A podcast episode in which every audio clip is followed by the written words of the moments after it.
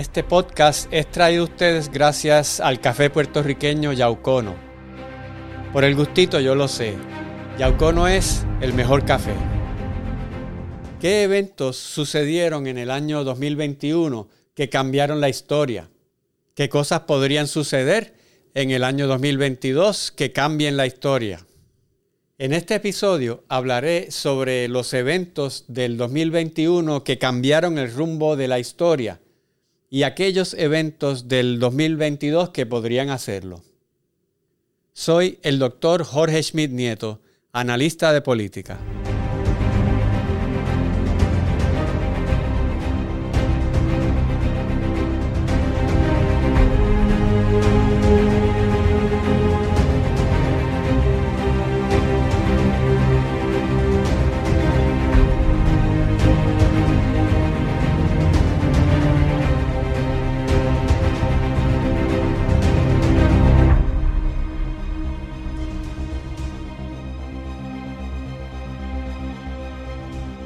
Todos los años ocurren cosas en el mundo que son importantes, que tienen efectos sobre mucha gente, pero solo algunos eventos tienen trascendencia histórica.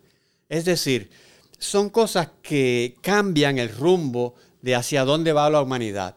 El cambio puede ser grande o puede ser pequeño, pero si no se hubieran dado esos eventos, la historia habría sido diferente. Número 7 el estallido social en Colombia.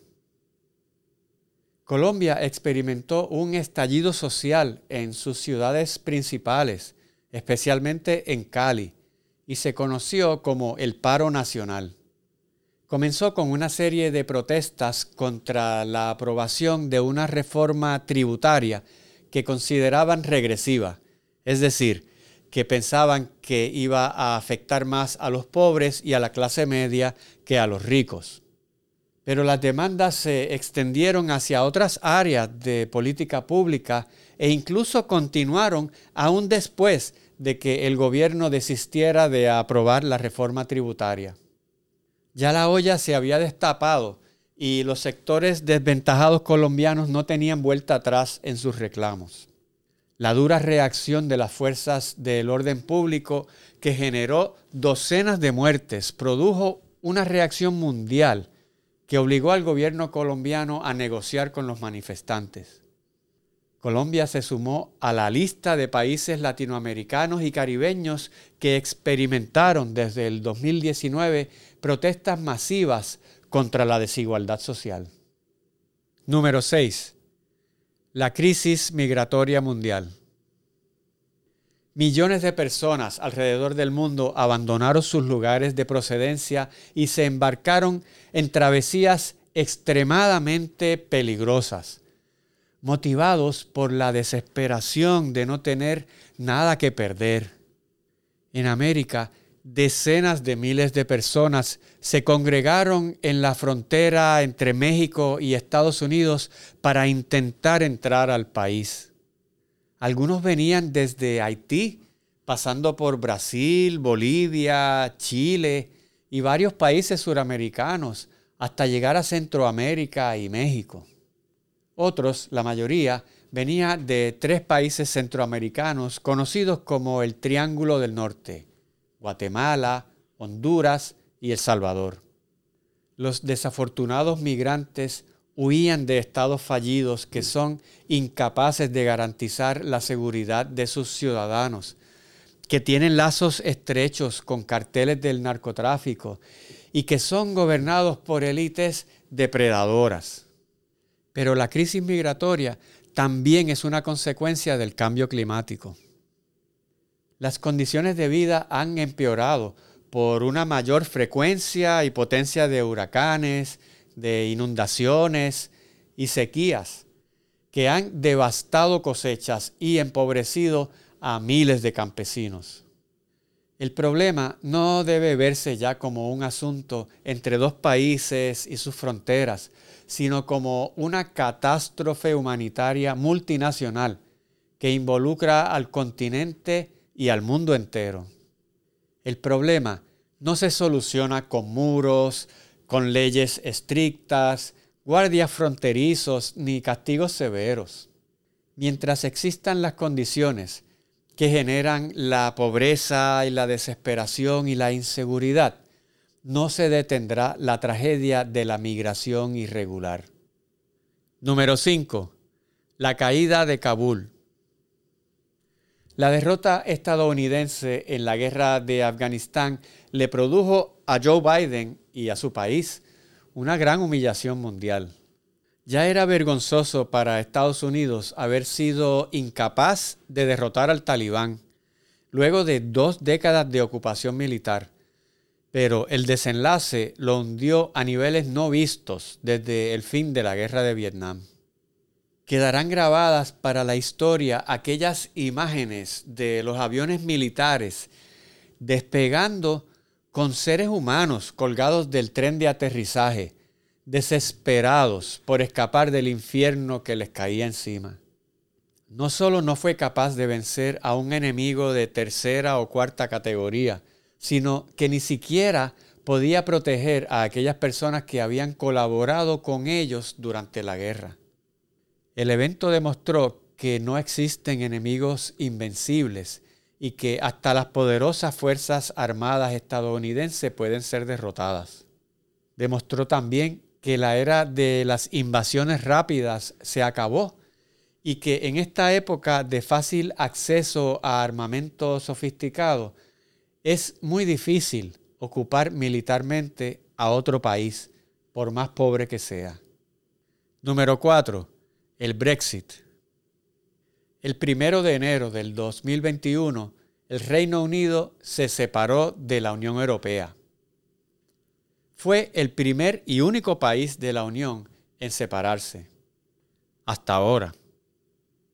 El proceso comenzó con el referéndum del año 2016 y continuó por un tortuoso camino hasta finalmente materializarse. El evento marcó un hito en el desarrollo del experimento económico y político que comenzó la Unión Europea en la década de 1950 con la Comunidad Europea del Carbón y del Acero. Desde entonces, el organismo había aumentado paulatinamente la cantidad de sus integrantes.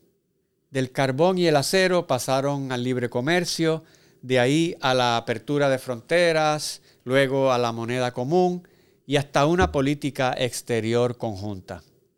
Los países de la Unión Europea parecían encaminados a una integración política permanente, distinta a cualquier otro sistema político existente. Pero desde el siglo XXI, la tendencia ha sido la contraria. El Brexit o el British Exit fue la manifestación más extrema de un sentimiento generalizado en varios países de que Bruselas, el centro de la Unión Europea, tiene demasiada injerencia sobre los asuntos internos de sus miembros. Y algunos piensan que la organización solo sirve para proteger a sus integrantes más poderosos como Alemania, Francia o Italia. El Brexit entonces detuvo el proceso de integración e incluso hizo repensar la entrada de nuevos miembros. Cualquiera que sea el futuro de la Unión Europea, ya ha sido diferente por la salida del Reino Unido. Número 3. La crisis mundial de abastecimientos. El mundo entero vio cómo la globalización se detenía abruptamente por la dificultad de las cadenas de abastecimiento en suplir las necesidades del mercado mundial. La globalización, como la conocemos actualmente, comenzó en la década de 1980 con el surgimiento del neoliberalismo y con la caída de los modelos económicos proteccionistas como los que hubo en América Latina, en Europa Oriental y en la Unión Soviética. Hacia finales del siglo XX, el proceso parecía imparable y su continuo crecimiento se veía inevitable. La historia de las ideas parecía haberse acabado, de acuerdo con uno de sus mayores defensores. No fue así. La pandemia del COVID-19 obligó al mundo a cerrar sus puertas durante el 2020, pero los mercados comerciales tuvieron mucha dificultad en recuperarse al reabrirse al año siguiente. Eventualmente se restablecerá, pero la crisis ha provocado que muchos países reconsideren las bondades del libre comercio. Número 2. La vacuna del COVID-19. La comunidad científica internacional sorprendió al mundo por la rapidez con que se desarrollaron las vacunas contra el COVID-19. La presión global produjo una vacuna en tiempo récord, en un año, cuando regularmente toma entre 5 y 10 años producir una vacuna. Si es cierto que la necesidad es la madre de la inventiva, no cabe duda entonces de que la crisis salubrista mundial produjo un proceso acelerado de invención de nuevas metodologías para responder con rapidez a las exigencias de los gobiernos. Demostró que con voluntad política se podrían atender muchas enfermedades que pueden parecer al momento incontrolables. Pero la vacuna también desenmascaró la crudeza de la verdadera naturaleza de las relaciones internacionales, que verdaderamente se basa en el dominio de los países ricos, poderosos y privilegiados por sobre los países pobres, débiles y desventajados. Un puñado de países ricos acapararon descaradamente las dosis disponibles y no comenzaron a distribuirlas entre otros países hasta que sus poblaciones habían sido inoculadas con la segunda dosis. El director de la Organización Mundial de la Salud declaró que consideraba inmoral que los países ricos estuvieran administrando ya la tercera dosis, mientras que la mayoría de los habitantes de los países pobres todavía no habían recibido ni la primera dosis. Los países ricos ni siquiera intentaron disimular la enorme disparidad en la protección de sus ciudadanos versus la protección de los ciudadanos del resto del mundo. No hubo solidaridad. Sin embargo, su egoísmo podría tornarse en su contra, en la medida en que el virus continúe propagándose por el mundo y mutando hacia cepas nuevas que podrían producir nuevas oleadas de contagios y muertes en los mismos países industrializados. La variante Omicron, identificada en Sudáfrica, es muestra de ello, pues ha protagonizado la última oleada de contagios del año 2021. La Organización Mundial de la Salud ha distribuido miles de vacunas a través del Fondo de Acceso Global para Vacunas COVID-19, conocido como COVAX. Pero depende de donaciones de los países productores de las vacunas. COVAX no ha recibido suficientes dosis como para detener la pandemia. Y muchas de las dosis que recibe tienen pronta fecha de expiración. Así que se tienen que administrar apresuradamente. Y algunos piensan que por eso las donan. Número uno, el asalto al Capitolio de Estados Unidos de América. El 6 de enero del 2021, en Estados Unidos, la rama legislativa fue temporalmente conquistada por la fuerza, por una turba anárquica y violenta. El objetivo de someter al poder legislativo era, a su vez, tomar la rama ejecutiva. Mientras tanto, la rama judicial observaba impotente. Nunca en sus 233 años de historia los Estados Unidos había estado tan vulnerable a que se concretara un golpe de Estado. De las tres ramas de gobierno, la primera que aparece en la Constitución, la legislativa, fue tomada por asalto, a instancias de la segunda que aparece en la Constitución, la rama ejecutiva. El proceso no llegó a sus últimas consecuencias porque la turba carecía de una organización política coordinada y porque el presidente Trump no se atrevió a declarar algún estado de excepción que le proveyera una excusa para intentar permanecer en el cargo y evitar una transferencia pacífica de poder. El comité de la Cámara de Representantes que investiga el caso pretende averiguar cuán cerca estuvieron realmente de ese escenario extremo, que seguramente habría generado una feroz resistencia armada. Tal vez nunca sabremos cuán dispuesto estuvo Trump a recrear la idea de consumar el golpe, pero sí sabemos que tuvo la capacidad de hacerlo. El país y el mundo descubrieron que el sistema político estadounidense podía ser tan frágil como cualquier otro. El mundo entero observó en vivo y a todo color cómo caía impotente la rama legislativa salieron de un discurso de Trump a reclamar la cabeza del vicepresidente, exigiéndole que detuviera el supuesto robo electoral para declarar vencedor a su jefe político.